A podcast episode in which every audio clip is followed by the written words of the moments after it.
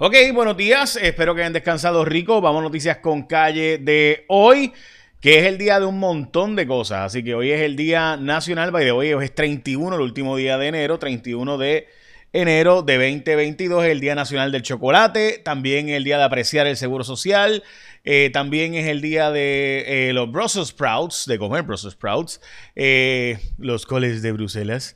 y también hay otras cosas más este, adicionales, entre ellas el día del, Scotch Tape. Scotch Tape. entonces, este bueno, whatever. También es el día de ir hacia atrás. En fin, hay un montón de cosas que celebran hoy. Hoy también empieza el juicio de Pablo Casellas. Recuerden que este individuo fue el acusado y finalmente convicto por el asesinato de Carmen Paredes, pero que, eh, ¿verdad? Pues no ha cumplido del todo. Eh, bueno, había cumplido cárcel, pero luego salió. Eh, porque, pues, como saben, pues eh, un, caso que requirió que fuera unánime, el de él no había sido unánime y demás. Las portadas de los periódicos hoy, primera hora, no podemos bajar la guardia, sigue la transmisión sumamente alta en Puerto Rico. El periódico El Vocero, Jennifer González, empujando el tema de energía eléctrica porque sabe que ese es el talón de Aquiles de Pierluisi y plantea la posibilidad de correr en una primaria. Eh, no, Tienen que leerlos entre líneas ahí para verlo, eh, pero eh, sabe que este año cuando se negocie el plan de ajuste de la deuda, ahí va a estar la cosa mala para Pierluisi, porque el plan de ajuste de la deuda de energía eléctrica es extremadamente tóxico. y todo el mundo, ¿verdad? Que sabe, pues sabe lo que estoy hablando. Vamos a la portada del periódico El Nuevo Día. Hoy, nuevo protocolo para investigaciones criminales, un documento establece guías, normas y procedimientos las agencias para que realicen eh, investigaciones coordinadas, en este caso por crímenes de violencia de género. Vamos a otra noticia que me parece que ya me está empezando a preocupar esto y esto está bien serio. La mitad de los niños no está yendo a coger clases presenciales porque no tiene la vacunación. Eh, yo creo que esto es extremadamente importante y le voy a hacer un llamado al gobernador y esta es mi opinión. Usted no tiene que estar de acuerdo conmigo, pero yo creo que llegó el momento de que, o sea, el mal que le hacemos a un niño dejándolo fuera de clases es peor que su exposición a COVID. Yo sé que obviamente van a decir, ay, pero es que lo propaga. Bueno, los vacunados también lo propagamos. Eh, pero honestamente me cuestiono y me pregunto si si los, o sea, si mi papá fuera anti, si yo fuera un niño y mi papá fuera anti-vaxxer y no me quiere vacunar, el niño debe pagar las consecuencias. O sea, el niño, el niño debe ser la persona que, que pague, o, sea, honestamente no lo sé. Este, y me, me cuesta entender la posición eh, ¿verdad? De, la gente que está a favor de que no, tiene que tener la dosis completa, etcétera, y tiene para poder ir presencial. Bueno, el problema es que estamos dejando un montón de niños sin ir a clases presenciales con todos los otros problemas sociales que esto tiene. Así que yo no sé, pero me parece que eh, es una de esas medidas que de hecho no existe en los estados. Eh, y me preocupa. Bueno, vamos a lo que ocurrió en Condado, donde un grupo de manifestantes le pidió a los norteamericanos que se vayan de Puerto Rico, esto como parte de las protestas contra la famosa ley 22.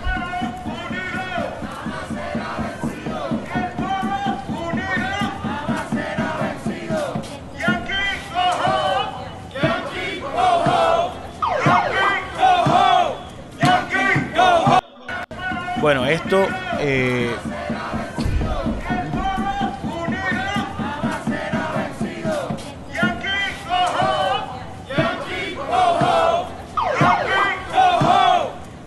Bueno, esto ocurrió como parte de unas manifestaciones en contra de las ventas de propiedades a ciudadanos foráneos en Puerto Rico, o sea, personas que son de los Estados Unidos, que realmente, pues de nuevo, parte de la ciudadanía americana, pues conlleva que si tú eres un ciudadano de, americano, puedes mudarte a cualquier parte de los Estados Unidos o a Puerto Rico eh, y este ¿verdad? pues nosotros nos podemos mudar para allá y comprar propiedades y ellos también pueden mudarse para aquí y comprar propiedades eso es parte de la, ¿verdad? la parte que no nos quizás no nos guste de la ciudadanía americana lo cierto es que eh, si no queremos ¿verdad? E-, ese acceso libre, eh, pues habría que eliminar la ciudadanía americana, como pasó en la, ¿verdad? la isla Samoa, donde decidieron que no querían la ciudadanía porque no querían precisamente que las propiedades, que los norteamericanos se mudaran para allá a comprar propiedades y se quedaran con todo allí. De hecho, hoy hay una publicación que está rechazando que haya un discrimen del sector hipotecario porque solamente 10% o menos de las compras en Puerto Rico son de ciudadanos extranjeros eh, que no viven aquí y la inmensa mayoría, o sea, 90, 9 de cada 10 casas que se compran en Puerto Rico siguen siendo de personas locales, eh, según la información ¿verdad? que se está publicando hoy. Así que importantísimo entender, ¿verdad? Los, datos, los datos siguen siendo los datos. Así que, ¿verdad? En Puerto Rico, desgraciadamente, todo el mundo quiere emitir una opinión, pero no quieren ver los datos. Y hablando de los datos, hoy es el día de irnos para Martins Barbecue, porque el mejor y más sabroso pollo asado a la varita en Puerto Rico este es Martins Barbecue. El pollo de Martins es de Puerto Rico y lo hacen fresco todos los días. Tienes opciones saludables, bien ricas para cumplir con tu dieta keto, con paleo, lo que tú quieras. Así que ya sabes, este, además low carb o lo que tú quieras, vegetariana, si tienen eh, mire, hay alternativas de complementos como arroz, habichuelas, verduras, mofongo, tostones. Así que puedes llamar, recoger o pedir delivery en Uber Eats, DoorDash, Uva. Ya sabes, Martins Barbecue, que es bien rico. Hmm.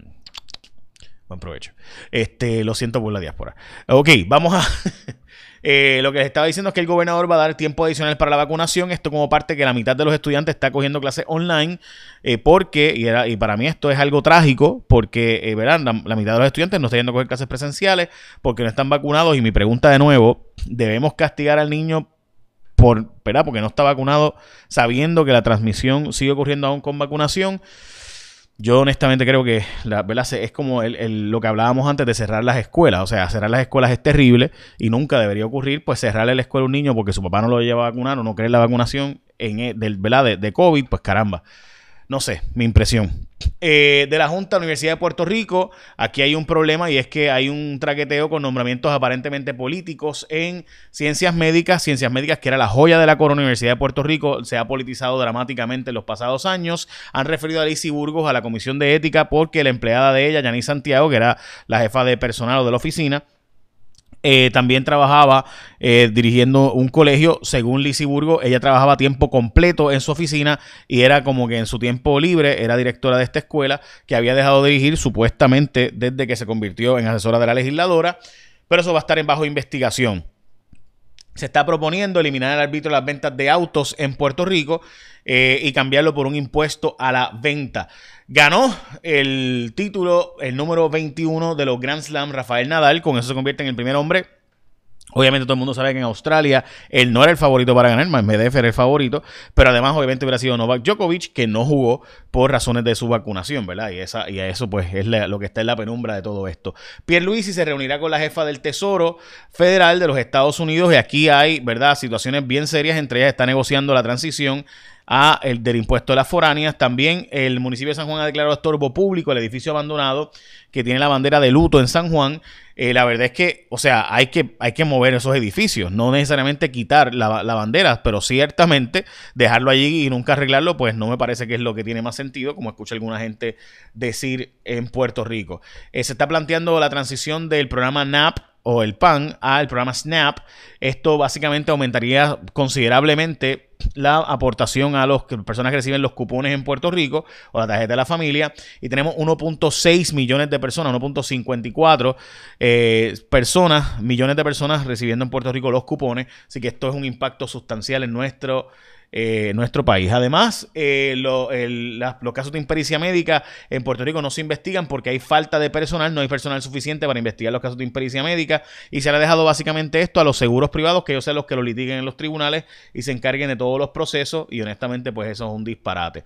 La manifestación de, de los camioneros se atrasó para eso de las 9 y media de la mañana, se ha anunciado para las 6, luego para las 8 y ahora para las 9 y media de la mañana. La manifestación es en contra de que la policía esté deteniendo a los camioneros para darle multas eh, de cosas que le corresponde a la Corporación para el Servicio Público o la Comisión de Servicio Público o el negociado, como se llama ahora, no a la policía de Puerto Rico. Y recuerda que la gente de Martins Barbecue te lleva el almuerzo hoy. Ya lo sabes, además que es un pollo mm, asado bien rico, sabroso.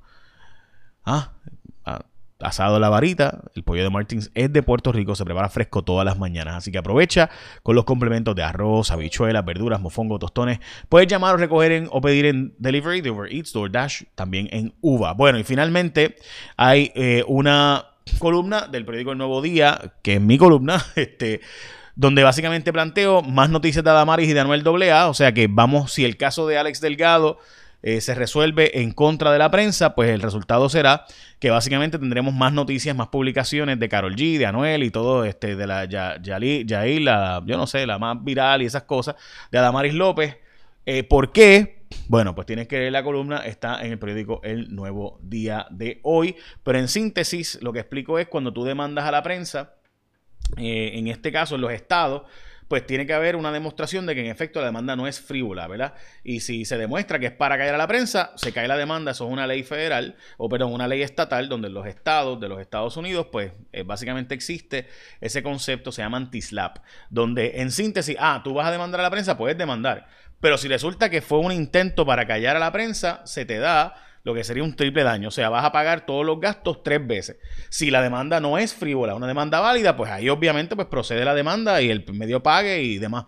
Pero muchas de estas demandas, como en mi opinión es esta demanda, lo que está buscando es hacerle gastar al periodista de los medios millones o miles o decenas de miles de dólares en abogados. Este caso ya está en tribunal, ya está ante el Tribunal Supremo, así que este caso eh, nominalmente o normalmente estaría ya por los ciento y pico mil, doscientos mil dólares.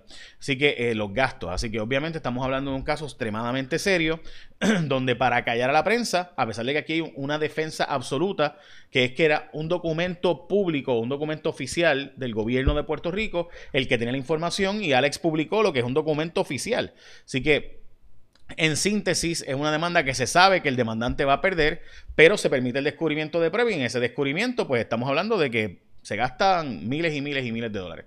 Así que eso es algo bien serio porque obviamente los periodistas tienen que, o sea, la, la, prensa y los periodistas, mucha gente dirá, bueno, pues que los medios paguen. El problema es que entonces si tú tienes que escoger entre publicar de Anuel AA donde no va a costarte nada, o de Amari, donde no va a costarte nada, versus un periodismo investigativo que pues corre estos riesgos, bueno, pues, y por eso los estados se ha entendido, no, no, no, eh, no hay problema, puedes demandar, pero si descubrimos en esta demanda, que es una demanda frívola, como en este caso en mi opinión es, donde se sabe que la defensa es absoluta, o sea, yo, yo, yo publiqué esta noticia basado en un documento oficial, pues, por tanto, se sabe que vas a perder la demanda, pero demandas aún así, pues en mi opinión, para costarle y gastarle dinero a los medios y obviamente averiguar en este caso quién es la fuente, qué es lo que hay detrás de esto. Entonces, como revelar la fuente sería como pedirle eh, a un restaurante que divulgue su receta o, secretos de negocios de Google o que el ejército revele dónde están, dónde están las tropas. Eso obviamente no se divulga en los tribunales. Los tribunales tienen expresamente prohibido divulgar información confidencial de las empresas, secretos de negocios, recetas, etcétera. Eh, pero entonces este, a los periodistas está pidiendo que revelemos las recetas. Eh, y eso pues es un disparate en mi opinión. Me parece que el Tribunal Supremo llegó el momento de que entre al caso y resuelva este asunto. Y los legisladores pues legislen lo que se legisló en los Estados Unidos, en casi todos los estados, donde si tú puedes demandar a los medios, pero si se demuestra que fue una demanda para caer a, la prensa, triple daño, eh, para que obviamente sea un castigo a quienes se atreven a tratar de callar a la prensa. Me parece que eso es importante. Bueno, écheme la bendición, que tengan un día productivo.